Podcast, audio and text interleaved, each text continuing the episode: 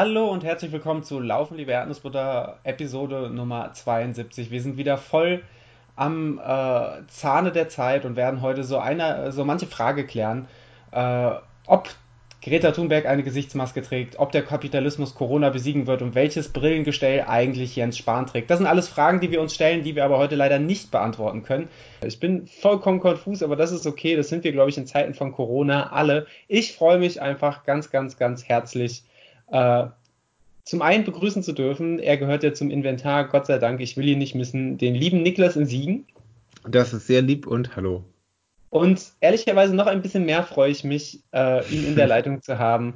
Unseren lieben Freund. Sind wir offiziell Freunde? Ich glaube, du hast mir noch nicht die Freundschaft angeboten, aber ich begrüße dich trotzdem als Freund und zumindest als Freund des Podcasts. Hallo Marius. Das freut mich sehr, ja, hallo. Das war die komplizierteste Podcast-Einleitung, die ich, glaube ich, je eingesprochen habe.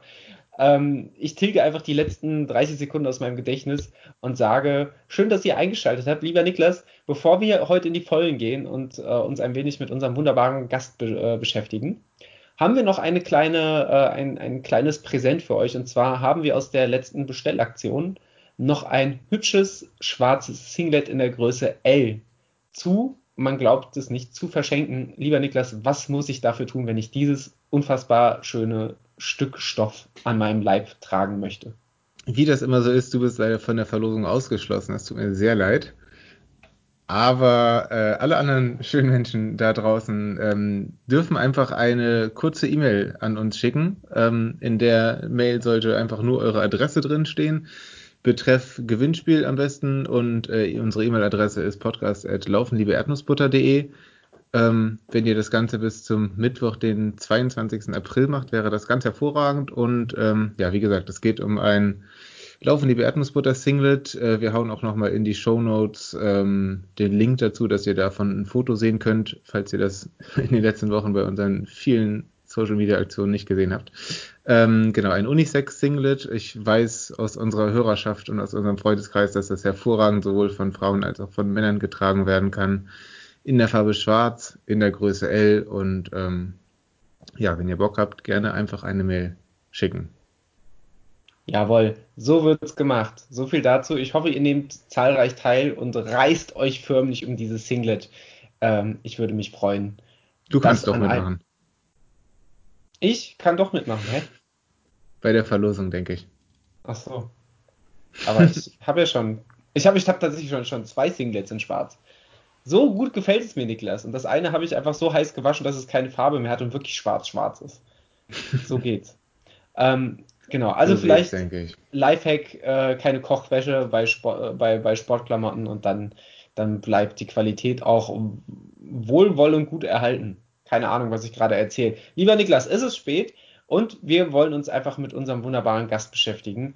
Marius haben wir eben schon begrüßt und bevor wir in die Vollen gehen und uns mit seiner Laufkarriere beschäftigen, wollen wir einfach mal reinhorchen. Lieber Marius, wer bist du überhaupt? Magst du dich unseren Hörern einmal kurz vorstellen? Ähm, sehr gerne. Ich bin Marius, ich bin 27 Jahre alt und wohne in der Nähe von Freiburg mittlerweile. Ähm, ich habe drei Kinder und laufe für mein Leben gern ähm, alles von 10 Kilometer bis Ultra. Sau stark. Wenn du sagst, du läufst für dein Leben gern, dann bevor wir äh, voll durchstarten und mal, ähm, mal, mal uns damit beschäftigen, was du aktuell so läufst und was bei dir so alles passiert. Das finde ich nämlich höchst spannend und äh, hat auch schon freudige Schockierungen bei mir teils ausgelöst. Ähm, wie bist du überhaupt zum Laufen gekommen?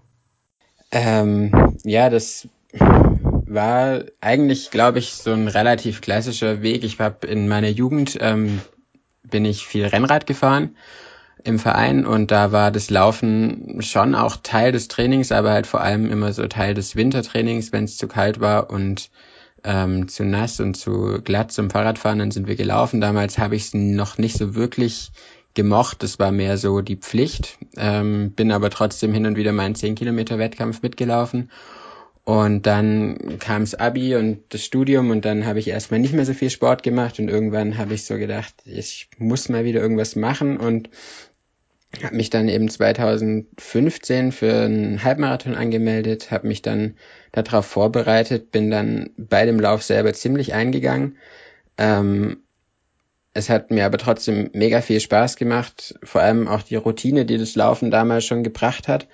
Und dann hatte ich das Glück, was mich dann, glaube ich, auch noch weiter am Laufen gehalten hat, dass im nächsten Jahr das erste Mal ein Trailmarathon in meiner Stadt stattgefunden hat und ich dann zwar nicht den Marathon, aber die 25 Kilometer mitgelaufen bin auf den Trails, sondern das erste Mal eben auch so dieses Trailrunning erlebt habe und ähm, mich dann dafür total begeistert hat, hab und das dann eben auch von dem Zeitpunkt an eigentlich auch immer mehr ähm, gemacht habe, als äh, auf der Straße zu laufen. Und nach den 25 Kilometern war mir dann klar, nächstes Jahr laufe ich da den Marathon. Ähm, und dann habe ich eben trainiert und bin 2016 dann da meinen ersten Marathon gelaufen auf den Trails in meiner Heimatstadt, was auch ein ziemlich cooles Erlebnis war, auch wenn ich den ähm, mit einem Läuferknie gelaufen bin. Das heißt, ab Kilometer 30, 35 mehr gegangen als gelaufen. Ähm, aber irgendwie wollte ich es ins Ziel bringen. Und dann habe ich in dem Jahr noch ähm, einen Kumpel von mir kennengelernt, der damals schon Ultras gelaufen ist und er hat mich dann aufs Ultralaufen gebracht und hat mir dann auch so die verschiedenen amerikanischen Lauffilme gezeigt, die es gibt so über den Western States und ähm, diese amerikanische Ultralaufszene, die mich dann mega inspiriert hat und dann bin ich 2017 meinen ersten Ultra gelaufen. Genau, und seitdem laufe ich viel, ähm, eigentlich wann immer es geht und wann immer auch die äh, Familie es zulässt und ich das eben auch in meinen Alltag integrieren kann. Ähm, wenn du erzählst, dass du 2017, glaube ich, äh, quasi jemand kennengelernt hast, der dich, der dich noch mehr begeistert hat für das Laufen, ähm, wie, wie hast du dich dann über das Laufen informiert vorher? Also hast du schon vorher nach Trainingsplan trainiert oder auch insbesondere, wenn du es Hast du, als du ähm, im Rennradverein warst, hast du da fürs Laufen Trainingspläne oder irgendwie Infos bekommen, was man so machen muss, um, um erfolgreich zu laufen? Oder äh, warst du damit quasi für dich alleine? Ähm, ich war eigentlich ziemlich alleine. Also damals äh, im Rennradverein, da war es eigentlich immer so, wir sind halt, im Winter hatten wir Hallentraining und da sind wir vor dem Hallentraining sieben Kilometer laufen gegangen und dann hatten wir noch so ein Zirkeltraining in der Halle. Ähm, aber ansonsten Trainingspläne fürs Laufen gab es da nicht.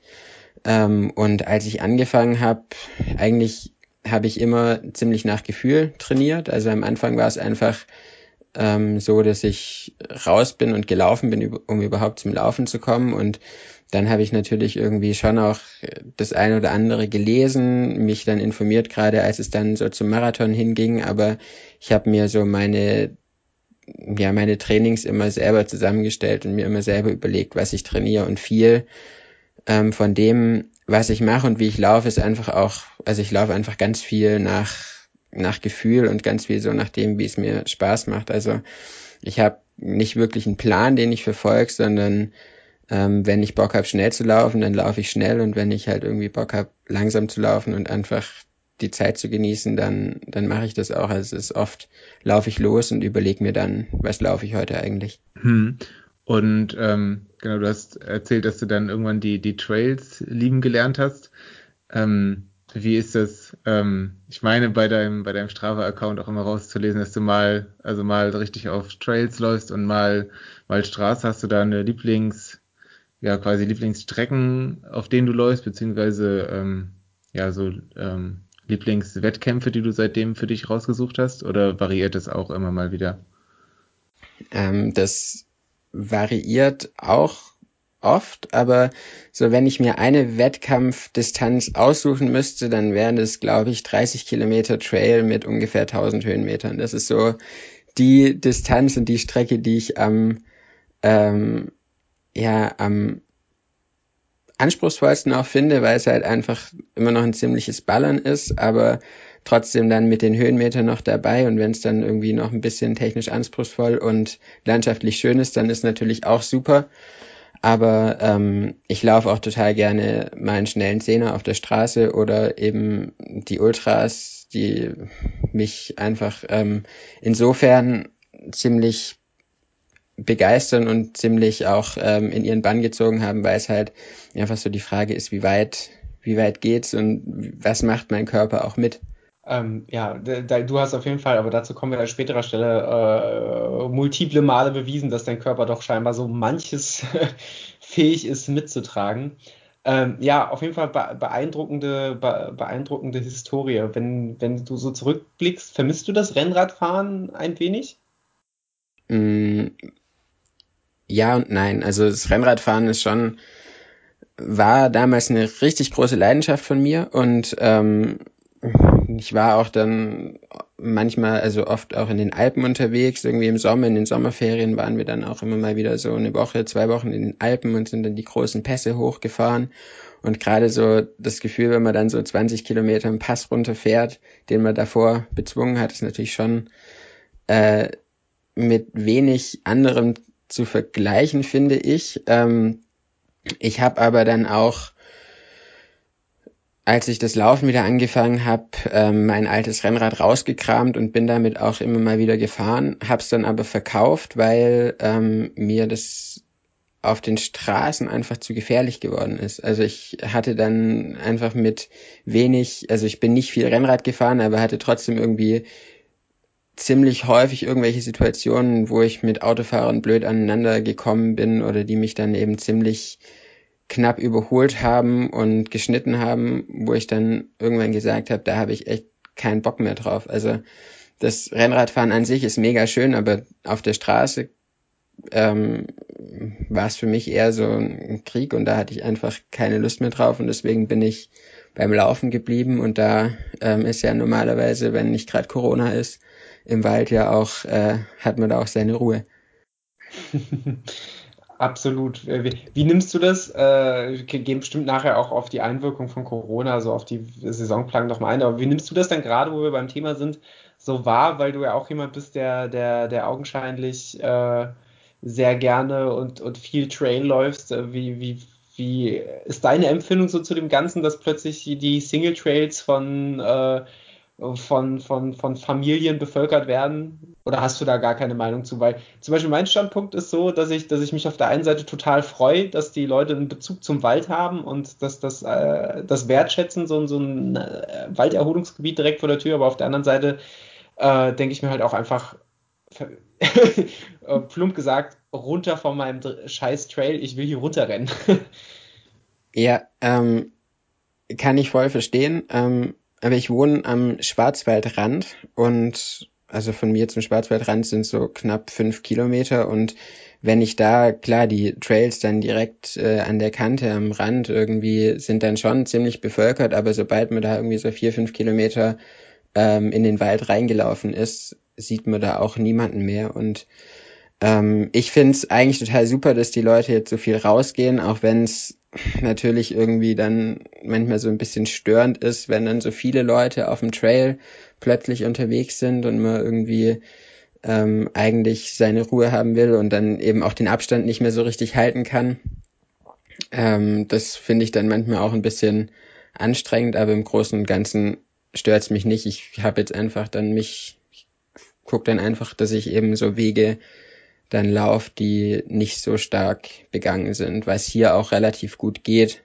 Ähm, ich glaube, wenn man in Frankfurt unterwegs ist und es halt ein Waldnaherholungsgebiet gibt, dann ist es wahrscheinlich viel schwieriger. Ja, das, das ist äh, in der Tat in Frankfurt äh, nicht, ganz, nicht ganz so einfach. Weder, weder Ufer noch Frankfurter Stadtwald Laden da haben groß, großartige Ausweichmöglichkeiten. Das, das ähm, ist tatsächlich so. Ähm, Niklas, ich habe den Faden verloren. Magst du mir kurz aushelfen? Ich habe gerade einen fulminanten Gedanken gehabt und bin dann, äh, bin dann irgendwo auf der halben Strecke beim Aussprechen falsch abgebogen. Das ist doch mein Ding. Na gut, ähm, ich nehme den Faden mal in der Hand, in die Hand. Und zwar kann ich einfach mal spoilern, dass du schon sehr, sehr lange auf unserer Wunsch, famosen Wunschgästeliste steht, die wir beide hier äh, immer, immer pflegen und äh, immer wieder schöne neue Menschen draufpacken. Und wir haben überlegt, was wäre der perfekte Zeitpunkt, dich hier in unserem Podcast einzuladen. Und äh, jetzt ist vor wenigen Tagen dieser Zeitpunkt passiert, denn du bist einen ganz besonderen Wettkampf gelaufen.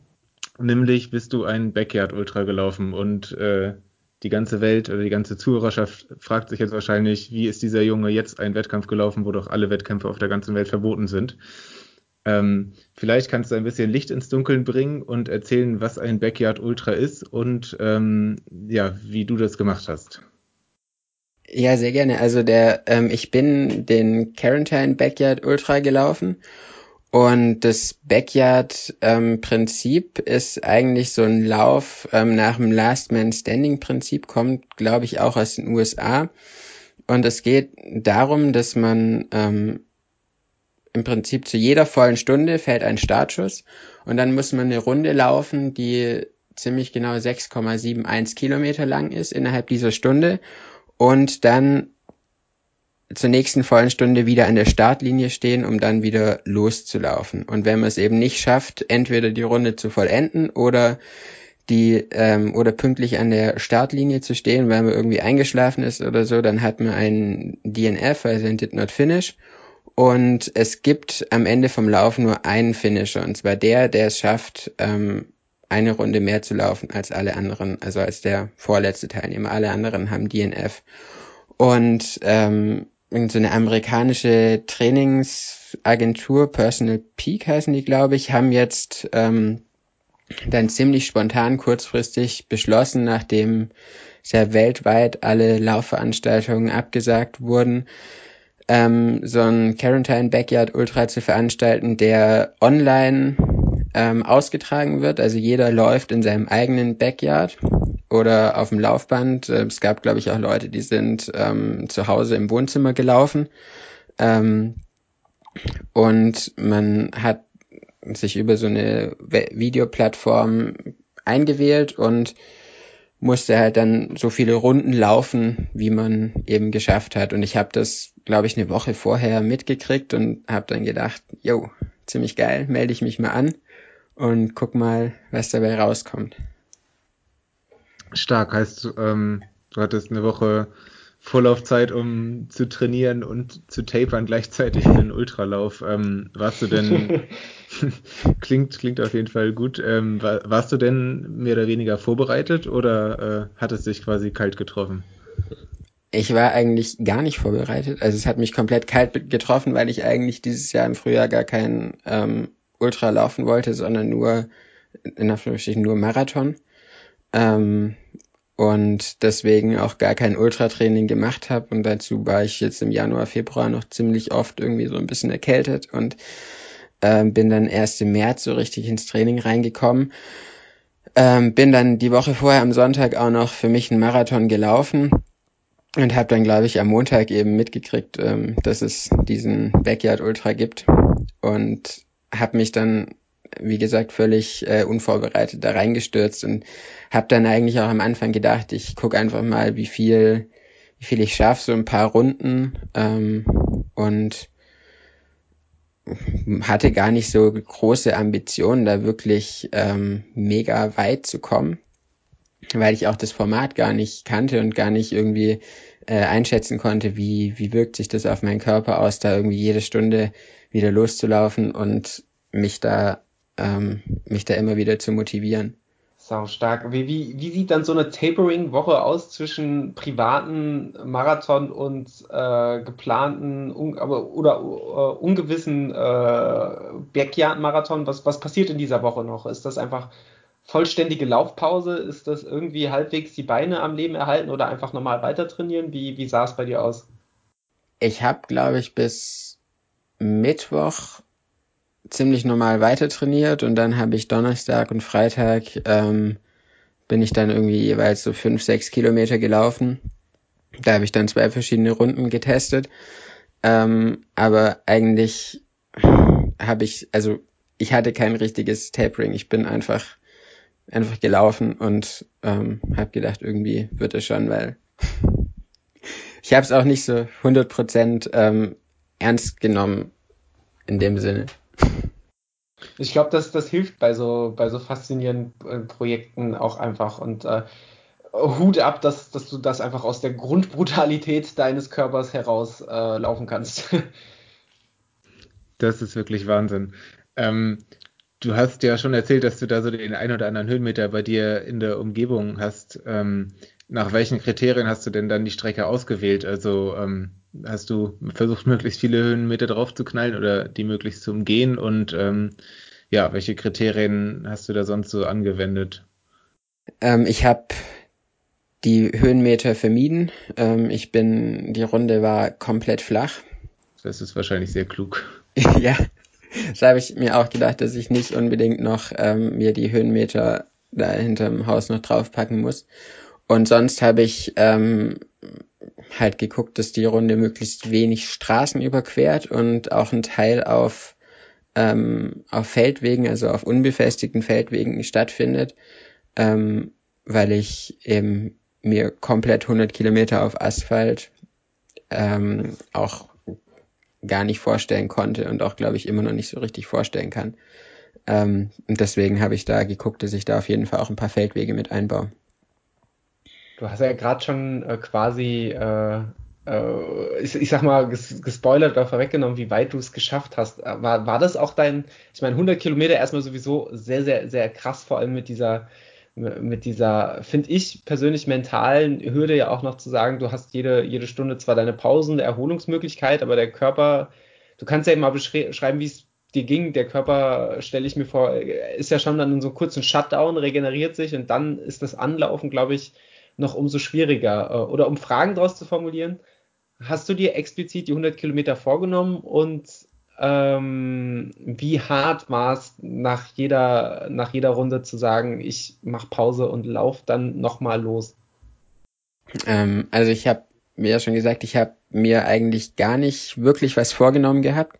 Ich wollte einfach laufen und habe gehofft, irgendwie die Ultradistanz ähm, zu überschreiten. Also das heißt mehr als 42 Kilometer zu laufen und dann bin ich eben so die ersten Runden auch wirklich super langsam losgelaufen. Also ich bin dann, habe geguckt, dass ich wirklich auch so einen 6,15er, 6,20er Schnitt habe. Das hat dann, waren dann so, glaube ich, knapp 40 Minuten auf die Runde. Das heißt, ich hatte dann jeweils noch 20 Minuten ähm, Zeit, um zu Hause zu essen, zu trinken, mich ein bisschen auszuruhen. Und eigentlich so die ersten, also die ersten vier, fünf Runden habe ich mir auch schon, habe ich mir im Vorfeld schon gedacht, dass die auf jeden Fall kein Problem werden. Es war auch so, also das Loslaufen war immer super locker und ich bin, die Beine waren super entspannt und es war auch noch voll schön, weil es ging halt um 15 Uhr los, ähm, deutscher Zeit. Und dadurch bin ich dann halt so in einen schönen Nachmittag, in den Abend reingelaufen. Und dann habe ich so gedacht, nach fünf, sechs Runden, das sind ja dann knapp 36 Kilometer, sechs Runden, da wird's dann wahrscheinlich schon zäh. Aber ähm, es, also ich fand es erstaunlich, wie wenig anstrengend das ähm, Loslaufen wieder war. Also eigentlich so die die meiste Zeit über war so das Loslaufen gar nicht so schlimm. Ähm, und die Pausen, die waren natürlich auch super geil und dadurch, dass ich ähm, eben immer 20 Minuten Pause hatte und auch relativ langsam gelaufen bin, konnte ich halt auch einfach in den Pausen irgendwie mega viel essen und trinken und ähm, habe das dann auch ziemlich genossen, ähm, einfach irgendwie mir, keine Ahnung, meine Nudeln oder meine Kartoffelsuppe da reinzuschaufeln und da nicht groß drauf achten zu müssen, ähm, was dann, was dann mein Magen auch verträgt. Was ich halt, ähm, also was, was ich gemerkt habe, was ich ziemlich cool fand an dem Ganzen, ist, dass dieser dieses Format nimmt den Druck schnell zu laufen komplett raus. Also wenn man jetzt sich einen normalen 100 Kilometer Lauf ähm, vorstellt, dann ist ja irgendwo schon auch so ein bisschen die persönliche, spielt die persönliche Zielzeit ja zumindest bei mir schon auch immer so ein bisschen eine Rolle. Also da ist dann von Anfang an irgendwie auch so ein Druck da und dann ist es irgendwann auch so, dass man dann schon auch an seiner Grenze läuft und ähm, dann auch der Magen nicht mehr alles verträgt und man echt aufpassen muss. Aber dadurch, dass halt, dass du halt im Prinzip ja die Zeit nicht genommen wird, sondern es einfach nur darum geht, so weit wie möglich zu kommen bei so einem Backyard Ultra, ist auch so der Reiz, schnell zu laufen, war bei mir zumindest gar nicht da. Und das ähm, hat, glaube ich, auch, hat mir, glaube ich, auch voll viel gebracht und dadurch hat sich's ähm, über sehr, sehr weite Strecken auch ziemlich entspannt angefühlt. Also nach sechs Stunden war es dann ja 21 Uhr und dann wird so langsam dunkel. Ähm, und dann ging es in die Nacht rein und dann sind auch alle äh, bei mir zu Hause ins Bett gegangen und dann wurde es natürlich schon ein bisschen bisschen anstrengender, sage ich mal, ähm, sich auch immer wieder zu motivieren, rauszugehen. Aber ähm, ich aber es hat dann trotzdem ähm, auch die nächsten Stunden voll gut ähm, funktioniert. Hast du dich irgendwie auf der Strecke mit Musik oder so bei Laune gehalten oder ähm, hattest du sonst noch irgendwelche besonderen Strategien quasi für die Nacht oder einfach, einfach laufen? Ähm, einfach laufen, eigentlich einfach laufen. ich habe irgendwie, glaube ich, so zwei, drei Stunden mal Musik gehört, aber die meiste Zeit tatsächlich auch ohne Musik und ähm, äh, einfach raus und immer weiter.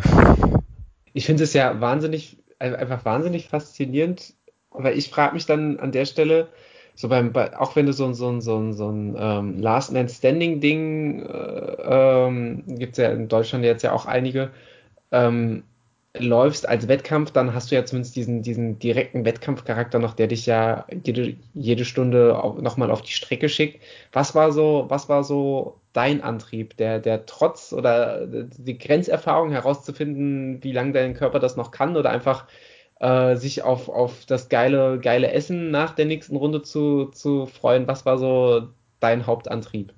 Ähm, also am Anfang war es wirklich so das, das Essen nach der Runde und dann wieder so das, das Loslaufen. Ähm, und dann war es ja ein Stück weit schon ein Wettkampf. Also man war über, also über so eine Videokonferenz-App auch mit anderen verbunden und hat dann schon auch nach jeder Runde gesehen, ähm, dass immer wieder Leute raus sind. Also das ist, ähm, weil wenn du halt raus bist, DNF äh, hast, dann musstest du halt diesen Videocall verlassen. Und dann hat man natürlich schon auch gesehen, okay, jetzt sind wieder irgendwie 50 Leute raus und ähm, es hat dann irgendwie schon auch so einen leichten Wettkampfcharakter aufgebaut, fand ich.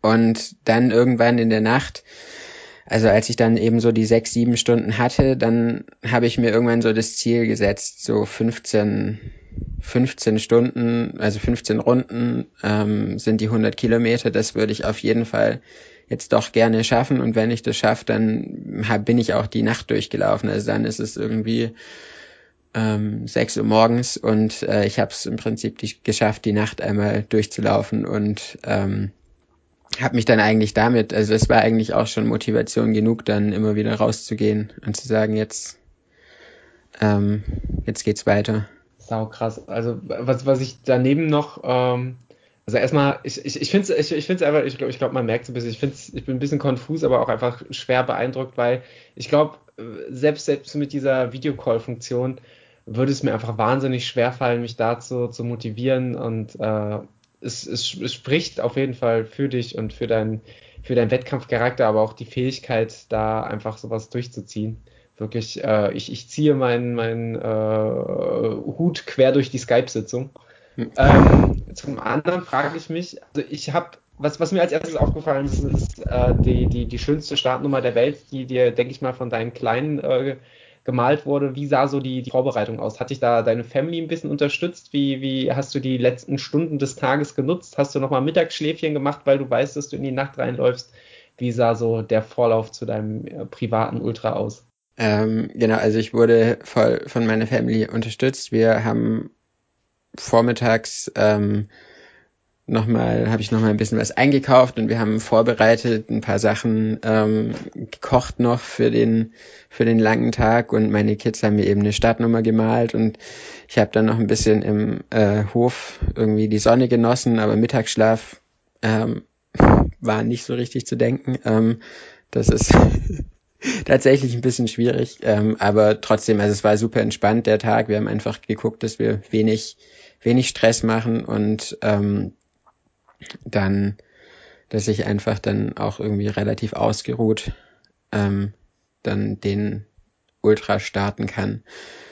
Genau. Und dann war es für mich halt auch immer so eine also auch immer total schön, eben in den ersten Runden dann wieder heimzukommen und dann von meinen Kids angefeuert zu werden. Und immer wenn ich wieder losgelaufen bin, haben sie mich auch angefeuert. Und Äh, das ist natürlich dann auch irgendwo nochmal eine extra Motivation gewesen.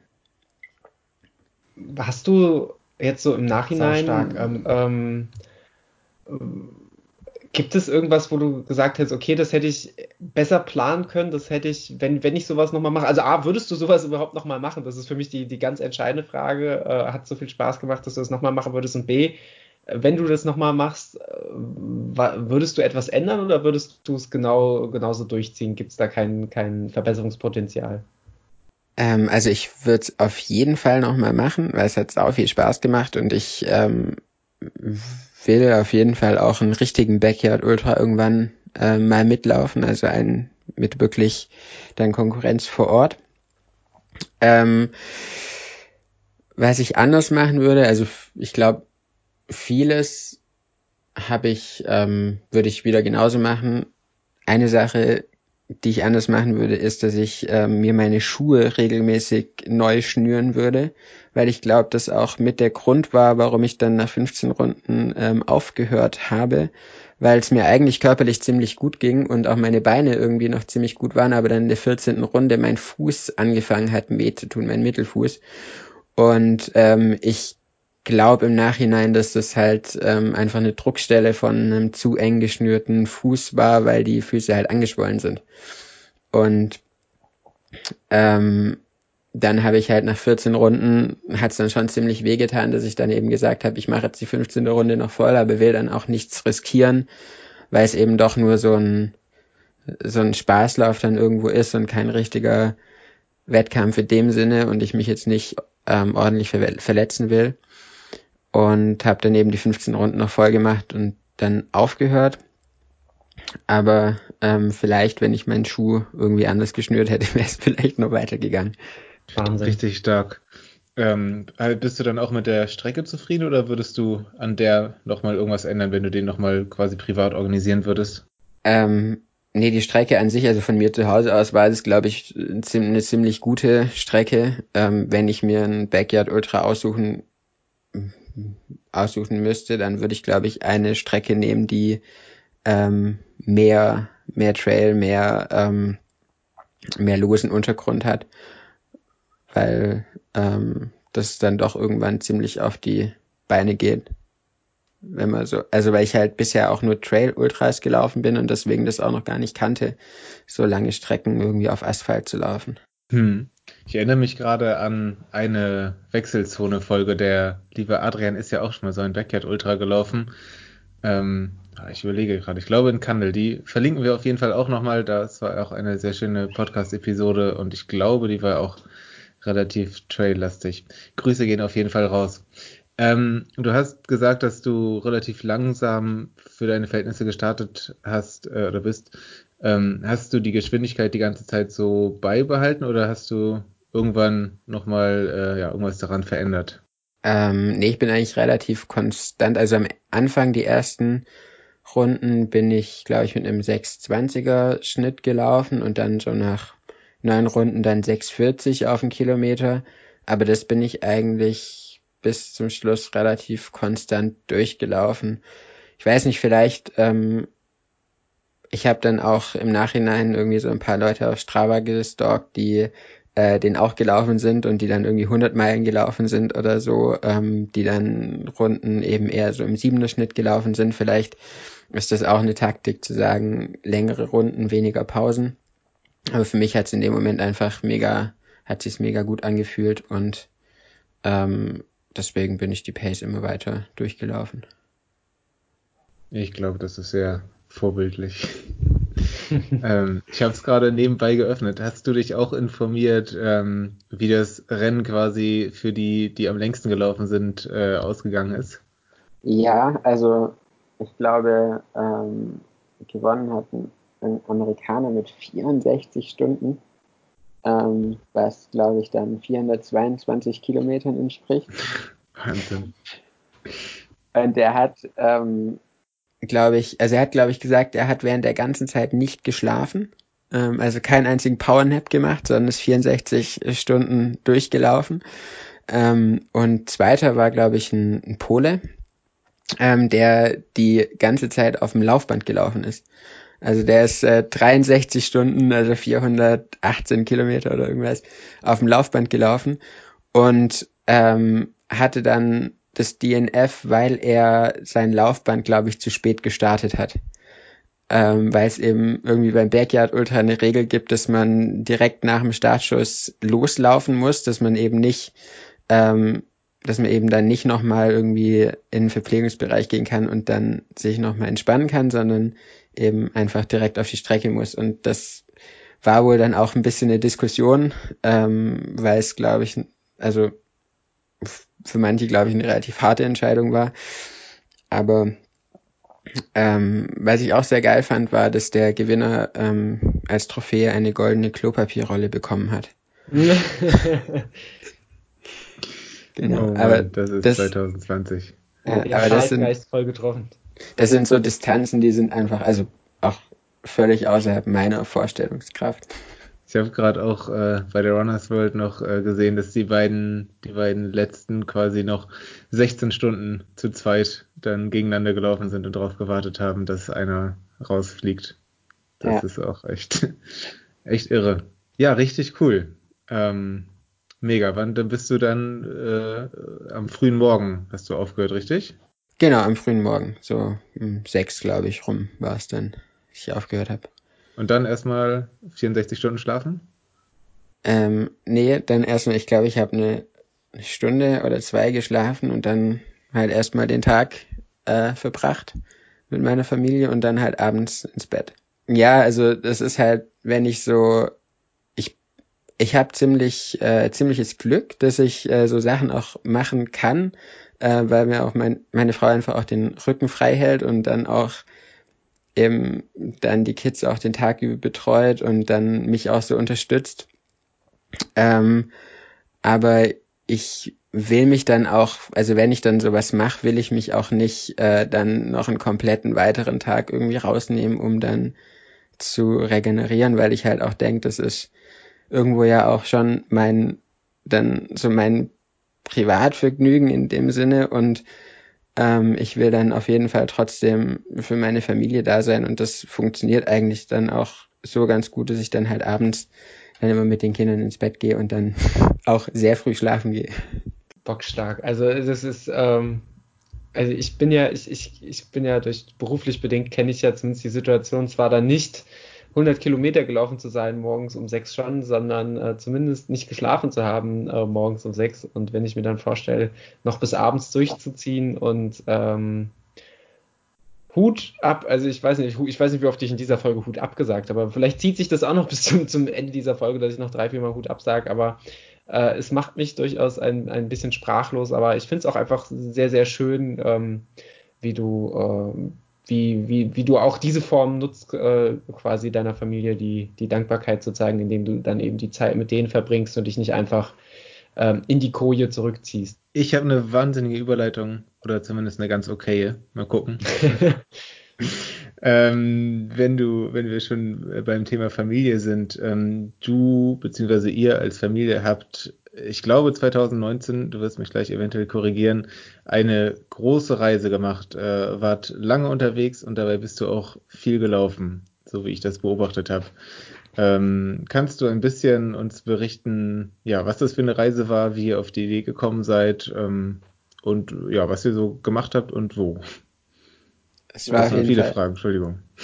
Alles gut. Es war eine sehr schöne Überleitung. Ähm, wir Genau, wir sind vor ziemlich genau einem Jahr losgefahren. Also Anfang April letzten Jahres sind wir losgefahren. Wir haben uns einen kleinen Camper gekauft und sind, waren vier Monate in Europa unterwegs. Wir sind erst nach Frankreich gefahren und sind von ähm, Bordeaux aus die komplette Atlantikküste hochgefahren bis äh, nach Belgien und in die Niederlande und sind dann weiter in den Norden über Dänemark nach Norwegen und dann bis hoch nach Tromsø, also ähm, nördlich vom Polarkreis und dann über Finnland und Schweden wieder zurück nach Deutschland. Genau, wie sind wir auf die Idee gekommen? Es war für uns, ähm, wir hatten so eigentlich schon seit zwei, drei Jahren so den Wunsch gehabt, nochmal irgendwie eine größere Reise zu machen. Und dann ist halt immer so ein bisschen die Frage, wie macht man es mit Kindern, mit Job und wo geht's auch hin? Geht's irgendwie nach Übersee oder ähm, was machen wir? Und dann hat sich eben für uns ergeben, dass ich, dass wir beide Elternzeit nehmen konnten und ähm, dann uns mit dem Camper ähm, eben die Zeit nehmen konnten. Und ähm, für uns war es einfach ein mega großes Abenteuer für uns und die Kinder. Und ähm, genau. Jetzt habe ich glaube, jetzt habe glaube ich ich ein bisschen den Faden verloren. Aber ähm, genau, du hast gefragt, ich bin viel gelaufen, ja. Ähm, also wir haben die Reiseroute geplant und dann habe ich natürlich geguckt, ähm, wo wo gibt's Ultras auf dem Weg. und dann habe ich so vorsichtig äh, vorgeführt ähm, und dann bin ich äh, ziemlich am Anfang, also Ende April in der Bretagne äh, einen 100 Kilometer Lauf gelaufen, den Bretagne Ultra Trail. Und dann bin ich vier Wochen später in Oslo noch den Eco Trail mit 80 Kilometern gelaufen, der aber dann auch war auch wieder so eine recht spontane Aktion, weil ich da auch erst irgendwie so drei Tage vorher gesehen habe, dass der ist und dann dachte, wenn jetzt schon in Oslo sind, dann muss ich den laufen. Und dann hatte ich eigentlich noch geplant, in Finnland noch einen Lauf zu laufen, den ich dann aber nicht gemacht habe, weil ähm, uns das Wetter in Lappland dann zu schlecht war und wir dann gesagt haben, wir wollen weiter in Süden fahren, wir wollen ein besseres Wetter und ich dann gesagt habe, okay, dann lasse ich den Lauf sein und ähm, fahre dann, und dann gucken wir lieber, dass wir in besseres Wetter kommen. Das finde ich sehr verständlich. Finde ich wirklich eine, eine richtig coole Idee und ja, auch eine richtig coole Reiseroute. Ähm, bin, bin sehr hooked. Ähm, wenn du, wenn du viel gelaufen bist, ähm, kannst du sagen, was einerseits deine deine liebsten Laufstrecken waren oder die, die Orte, die dir zum Laufen am besten gefallen haben? Und waren es auch die gleichen Orte, die dir so insgesamt vom, vom Feeling her quasi am besten ähm, gefallen haben? Gab es da Überschneidungen? Mm, ja, definitiv. Also die französische Atlantikküste, gerade so die Bretagne-Küste ist ähm, unglaublich schön ähm, und auch unglaublich schön zu laufen, weil es auch, ähm, es gibt da so einen Fernwanderweg, der die komplette Bretagne ähm, abläuft, also die komplette Atlantikküste abläuft und es ist im Prinzip ein Trail, der die ganze Zeit an der Küste lang läuft. Und ähm, da ist halt auch relativ viel Steilküste, natürlich jetzt nicht so wild und hoch wie in ähm, Portugal vielleicht, aber einfach unglaublich raue und schöne Landschaft. Und das war so einer der Orte, wo ich unglaublich gerne gelaufen bin und wo es uns auch ähm, unglaublich gut gefallen hat und wo wir auch so eine schöne, richtig gute Zeit hatten. Und dann der zweite Ort, der ähm, mir nachhaltig in Erinnerung geblieben ist, oder besser gesagt, ist so Nordnorwegen, ähm, Nordschweden ähm, weil es da einfach eine unglaublich raue Landschaft ist, ähm, mit unglaublich viel wilder Natur und zwar nicht vielen, aber doch einfach mega schönen Trails. Also ich glaube, der Lauf, der mir auch am meisten in Erinnerung geblieben ist, war ein Lauf, da sind wir noch relativ lang gefahren und haben dann erst um halb zwölf nachts ähm, wirklich einen Stellplatz gefunden auf so einem Parkplatz von so einem Skilift in so einem Skigebiet auf 400 Metern Höhe und der höchste Gipfel in der Gegend waren, glaube ich, 1200 Meter. Und das war ähm, Ende Juni nördlich vom Polarkreis. Das heißt, ähm, es war gerade so zur Zeit der Mitternachtssonne und ähm, es war strahlend blauer Himmel. Und die Sonne ist gerade so hinter den Berggipfeln verschwunden. Und dann habe ich gesagt, ich muss jetzt ähm, ich muss jetzt auf jeden Fall noch laufen gehen. Und habe dann eben meine Schuhe angezogen und bin dann den Berg hoch ähm, auf den Gipfel. Und dann war ich irgendwie so zwei Stunden später auf dem Gipfel und habe dann eben so um um ein, um ein Uhr nachts ähm, ist gerade so die Sonne wieder hinter den Berggipfeln hoch, also hervorgekommen. Es war also einfach hell und da oben totenstill. Man hat unten so einen See gesehen und der Wind ist so vorbeigepfiffen und es war so einfach eine extrem unwirkliche, aber auch so krasse Szenerie. Und dann bin ich außenrum zurückgelaufen und bin dann so über so ein paar Altschneefelder gelaufen und am Anfang hatte ich dann so ein paar Schneefelder, wo noch so Spuren von so Menschen waren, denen ich dann immer gefolgt bin und dann hatte ich so ein paar Schneefelder, wo keine Spuren mehr waren und dann habe ich wieder eins gesehen mit Spuren und bin dann dahin gelaufen und bin dann über das Schneefeld gelaufen und habe dann runtergeguckt und habe gemerkt, okay, ähm, das sind gerade keine Menschenspuren, sondern Bärentatzen, die da im Schnee ähm, die, sich, die ich da im Schnee sehe und danach war ich natürlich nicht mehr ganz so entspannt, ähm, aber habe keinen Bär gesehen. Ich hätte mich, glaube ich, auch ein bisschen, bisschen gefreut, aber auch ziemlich erschreckt, wenn da plötzlich ein Bär vor mir gestanden wäre. Ähm, ja, und ja, also Norwegen ist eben einfach ein Land, das hat mich von der Landschaft her mega beeindruckt.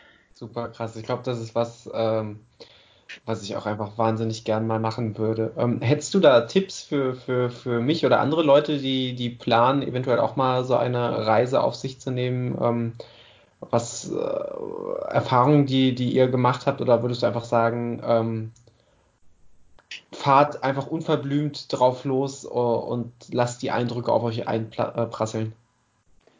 Also man kann schon relativ unverblümt drauf losfahren. Ich glaube, in Norwegen ist es immer ganz gut, sich Orte zu suchen, ähm, die nicht von Kreuzfahrtschiffen angefahren werden. Ähm, die, weil es, also wir haben es als einen mega krassen Kreuzfahrttourismus erlebt, dass man halt dann an so bestimmten Spots irgendwie mega viele Leute waren und wenn man so eine halbe Stunde weiter oder manchmal sogar nur zehn Minuten weiter gefahren ist, da war, war das einfach menschenleer und mindestens genauso schön. Ähm, deswegen, da gibt's glaube ich, viel, was man vermeiden kann. Ähm, also wir sind auch mal irgendwann, haben wir uns an so eine Gletscherzunge hingestellt, abends an so einen Parkplatz, so ganz idyllisch und sind am nächsten Morgen aufgewacht, weil eine Riesenmeute Menschen an unserem Bus vorbeigelaufen ist und reingeguckt hat, die halt gerade aus dem Reisebus rausgeworfen wurden, die dann zehn Minuten da waren und dann weitergefahren sind. Ähm, und das sind so Sachen, die, die kann man, glaube ich, auch vermeiden. Aber ansonsten ähm, kann man einfach losfahren und gerade, also wenn man mit dem Camper unterwegs ist, so weit im Norden, ähm, da gibt's auch, also wir haben, glaube ich, wenn es hochkommt, sind wir einmal die Woche auf dem Campingplatz gestanden und sonst einfach ganz viel freigestanden und ähm, haben so ganz viel von ähm, der Natur nochmal anders, glaube ich, erlebt und wahrgenommen, als wenn man eben mit dem, ähm, mit dem Kreuzfahrtschiff oder auch anders unterwegs ist. Also ich würde auf jeden Fall auch empfehlen, Camper zu nehmen. Super schön. Ähm, was ja bei all deinen Erzählungen, und dann, dann bewegen wir uns ein kurzes Stück weiter von der Europareise, ähm, was ja bei all deinen Erzählungen, sei es Backyard Ultra, sei es Europareise, ähm, immer wieder besonders zur Geltung kommt, ist die Unterstützung deiner ähm, Familie. Ähm, ist das ein, ein großer Spagat, äh, da Familienleben und, äh, und deine, deine, deine Leidenschaft fürs Laufen? Unter einen Hut zu kriegen? Ähm, oder sind, sind, sind, sind, ist deine Family da super supportive oder äh, ist das mehr ein Geben und Nehmen? Wie sieht das, wie gestaltet sich das bei euch? Ähm, das ist eine ziemlich gute Frage.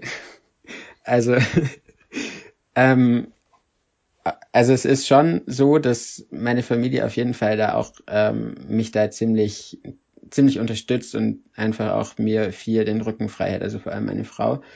Ähm, aber es ist natürlich trotzdem immer irgendwie ein Spagat. Also gerade so dieses tägliche Training ähm, und dann eben auch unter der Woche irgendwie so zum Laufen zu kommen, das ist schon manchmal nicht so einfach, wenn dann halt auch noch der Job und ähm, Familie und dann noch irgendwie andere Verpflichtungen dazukommen. Ähm, aber ich glaube, wir, also ich habe für mich da einen ganz guten Weg gefunden, halt vor allem auch viel die Arbeitswege zu nutzen. ähm, also zur Arbeit zu laufen oder zurückzulaufen, weil das einfach auch dann so ein bisschen die Zeit minimiert, die ich dann wirklich fürs Laufen an sich aufwende. Oder ich gehe halt früh morgens oder spät abends laufen. Ähm, und wenn es dann mal nicht klappt, weil, weil halt irgendwas anderes dazwischen kommt, dann ist es mittlerweile für mich auch nicht mehr so, so, dass ich sage, es ist jetzt schlimm, dass die Trainingseinheit ausgefallen ist. Also es gab so am Anfang hatte ich schon manchmal so, habe ich dann so mit mir gehadert, dass ich äh, da, dass ich da so dann doch auch mal eine Trainingseinheit ausfallen lassen habe, ausfallen lassen musste, aber irgendwie ähm, ist es halt, glaube ich, auch eine Einstellungssache und ich habe für mich da jetzt die Einstellung gefunden, dass, dass es eigentlich totaler Quatsch ist, ähm, mich da zu ärgern, weil es ja im Prinzip es ist ja ein Hobby und es tut mir gut und wenn ich es halt machen kann, ähm, wenn es reinläuft und alles andere gut zusammenpasst, dann, dann tut es mir auch richtig gut. Und wenn ich es halt reinquetscht, habe ich es halt auch oft gemerkt, dass ich dann, äh, dass mir das dann auch gar nicht mehr so gut tut zu laufen. Mhm. Hast du, ähm, lässt sich da vielleicht so eine Verbindung der Entwicklung mit deiner gesteigerten Gelassenheit, sage ich mal, feststellen, mit, äh, mit, der, mit der Anzahl an, an, an Kindern? Oder weil ich glaube, ich glaube, drei Kinder, das es ist für mich als, als, als Mensch ohne Kinder sehr schwer vorstellbar, äh, was es heißt, als ich, ihr seid ja auch eine recht junge Familie äh, mit, mit ähm, das Familienleben äh, schon ohne zeitintensives Hobby zu organisieren. Ähm, man, ich kann mir vorstellen, man wird wahrscheinlich von ganz alleine gelassener und genießt wahrscheinlich auch das, das Familienglück eher, oder? Ja, das glaube ich auch. Also ähm, das ist definitiv so, dass ähm, sich jetzt auch mit drei Kindern ähm, sich da schon auch noch mal einiges geändert hat und ich da jetzt deutlich gelassener geworden bin. Vor allem, ich glaube aber auch, weil ich halt vielleicht auch so für mich gemerkt habe, wenn ich mal einen Lauf ausfallen lasse, dann ähm, bin ich nicht gleich fünf Minuten auf die zehn Kilometer langsamer. Also so genau. Ja, ich glaube, auf diesen Trichter muss man, glaube ich, auch, auch erstmal kommen, dass nicht jede, jede ausgefallene Laufeinheit ähm, den kompletten, äh, das komplette Trainingsziel in Frage stellt, sondern es, es schaffen, da so die, die Gesamtrelation zu betrachten. Ja, genau. Also mir ist es einfach auch wichtig, ähm, eine Konstanz zu haben im Training und halt schon regelmäßig rauszukommen zum Laufen. Ähm, und ich versuche halt eigentlich ist so mein Ziel immer, mehr Tagen in der Woche zu laufen, als nicht zu laufen. Und wenn ich das schaffe, dann war es auf jeden Fall eine gute Trainingswoche für mich und alles andere, ähm, wie sich dann eben drumherum baut, das, das ist dann so das Sahnehäubchen obendrauf, sage ich mal. Das ist voll die schöne Regel. Die möchte ich mir auch mal setzen für, für die nächsten Laufwochen. Ähm, ihr habt als Familie auch einen Blog, wo ihr so ein bisschen über, ja, über euer Leben äh, berichtet. Ähm, kannst du, kannst du erzählen, wo man den findet und ja, was da so passiert? Für äh, ja, wer das weiter verfolgen möchte. Ähm, ja, voll gerne. Also wir haben den Blog dietraumfänger.eu und ähm, haben den eigentlich auch anlässlich unserer Europareise mit gestartet und ähm, haben da unsere Reise auch relativ ähm, ausführlich mit mitgebloggt. Also da kann man auch relativ viel nochmal nachlesen, was wir so gemacht haben, wo wir waren und was wir erlebt haben. Ähm, und sonst sind halt da noch so ein paar andere Artikel zu Themen drauf, die uns bewegen. Also wir bloggen jetzt gerade nicht nicht unglaublich regelmäßig, aber immer wieder, wenn wir ein Thema haben, das uns bewegt, wo wir sagen, okay, das ähm, da wollen wir jetzt irgendwas dazu mitteilen, dazu schreiben, dann erscheint ein kleiner Artikel auf unserem Blog und ähm, wir haben auch einen gleichnamigen Instagram-Account, wo man uns auch finden kann. Richtig cool. Wird auf jeden Fall bei uns in den Shownotes verlinkt und äh, ja, ich bin begeisterter Leser eures Blogs. Ähm, ja, kommen wir mal äh, so ein bisschen auf die, äh, auf die Zukunft äh, zu. Ähm, du bist jetzt dein Ultra gelaufen und ich schätze mal, dass du, wie wir alle, auch ähm, für deine Laufsaison 2020 jetzt ein paar, äh, ein paar Veränderungen hast durch die ganze Corona-Sache.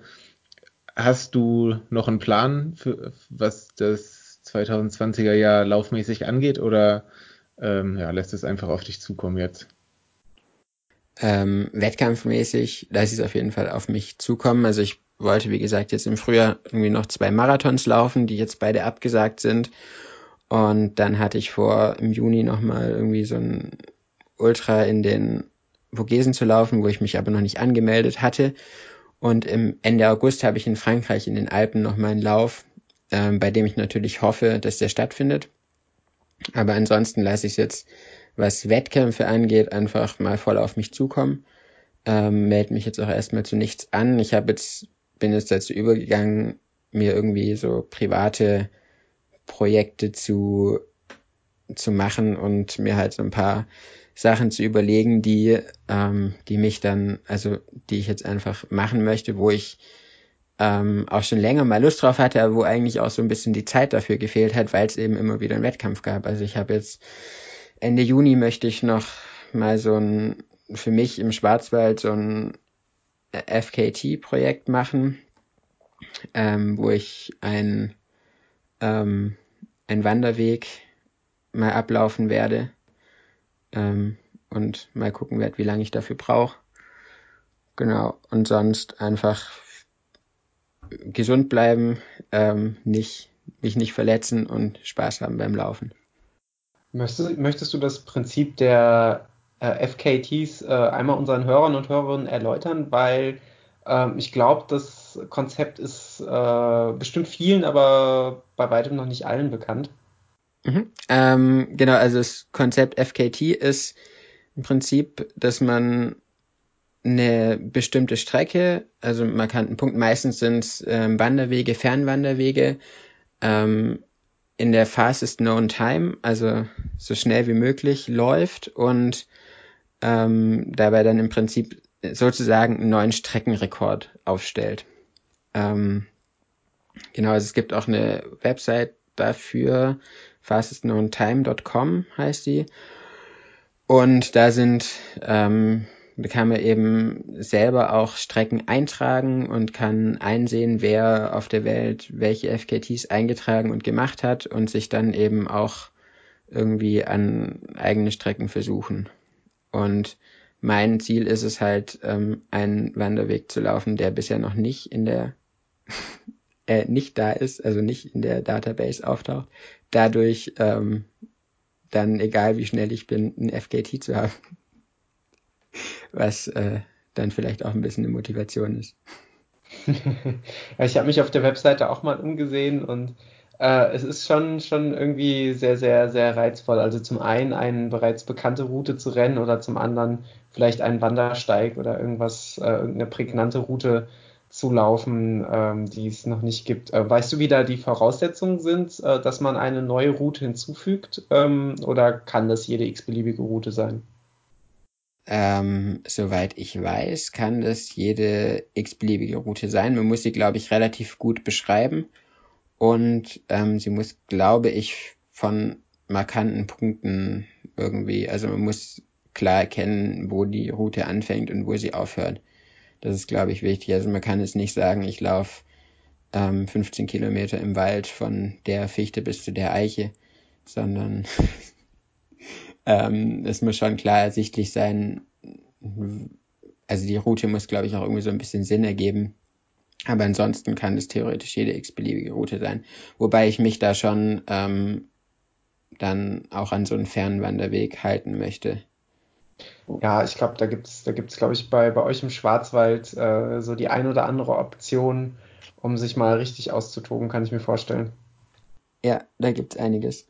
Niklas, wie sieht es bei dir im Siegerland aus? Äh, da fastest noch ein Time-Potenzial oder die Lage noch nicht gecheckt? Bestimmt einiges an Potenzial. Ich habe die Lage ehrlich gesagt nicht so gecheckt, aber wir haben hier den ein oder anderen Wanderweg, den Rotersteig mehr oder weniger um die Ecke und ähm, ich habe tatsächlich auch vor wenigen Tagen erst in der wunderschönen Laufzeit einen Artikel über dieses ganze Projekt Fastest No Time äh, gelesen und ja, war auch hooked und ja, jetzt insbesondere in der Zeit von vielen abgesagten Wettkämpfen ist es, glaube ich, eine, eine richtig coole Sache. Hätte auf jeden Fall auch mega Bock. Richtig gute Sache. Sau gut. Ja, hier in Frankfurt gibt es halt äh, den, den, den Grüngürtel, den wir, glaube ich, schon mehrfach im Podcast erwähnt haben. Der Unter anderem wollten, ja, 64 Kilometer, glaube ich. Ich, äh, ich, kann mich daran erinnern, vage, dass wir mal abge, äh, abgemacht haben, den im Sommer 2019 als Vorbereitung für eure 100 Kilometer Wanderung mal zu wandern. Ja, ähm, ich weiß. Ja. Ich, es, ist mir gerade mal so eingefallen, als ich mit dem Kopf auf die Tastatur gefallen bin, äh, als ich da die Fastest Known Time vom Florian Neuschwan da gefunden habe.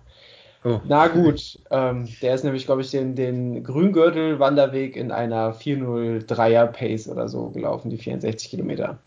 Kann man mal machen, aber ähm, der war, glaube ich, auch supported. Ich glaube, da gibt es noch, Marius, korrigier mich, wenn das anders ist. Ich glaube, da gibt es noch die Kategorien irgendwie supported, unsupported, self-supported und dementsprechend äh, auch verschiedene Wertungen, äh, in die man dann reinkommt, oder?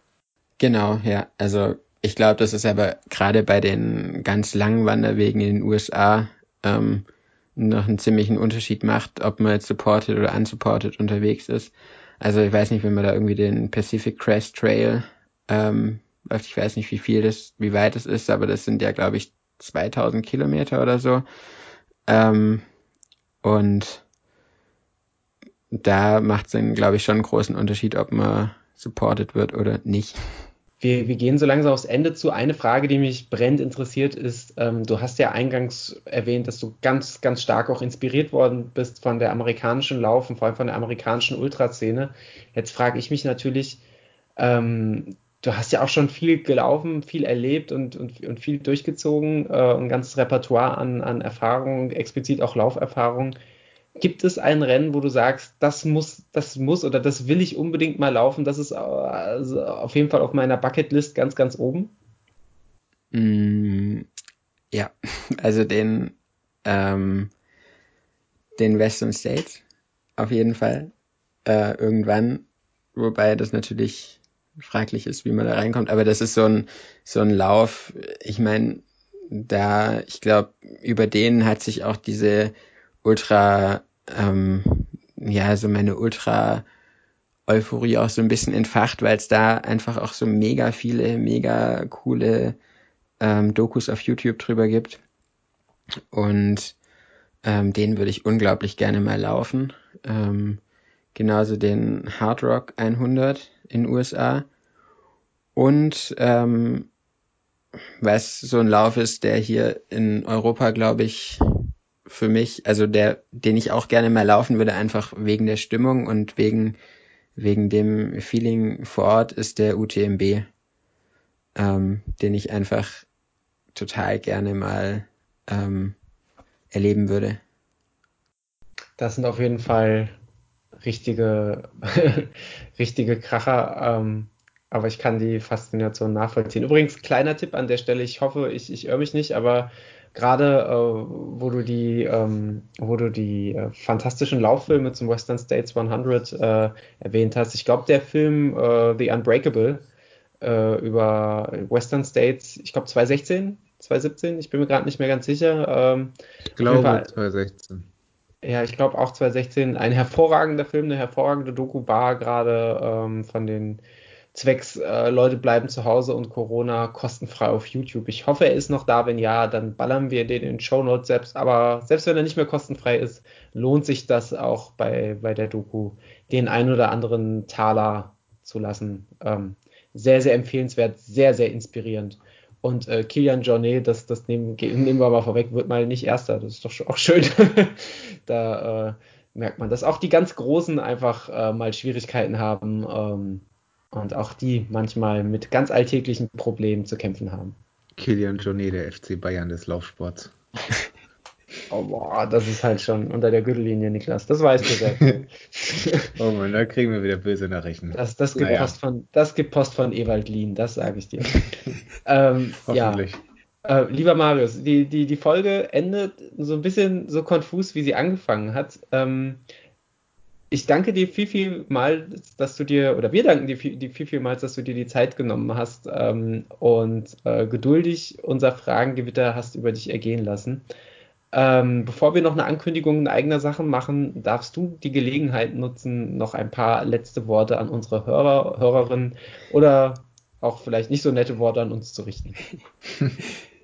Ja, ähm, vielen Dank auch euch beiden, dass ihr mich eingeladen habt. Äh, hat mir sehr viel Spaß gemacht, jetzt hier die letzte Stunde mit euch äh, bisschen zu quatschen und ähm, ich hoffe, dass es auch äh, euch gefallen hat und einigermaßen interessant war.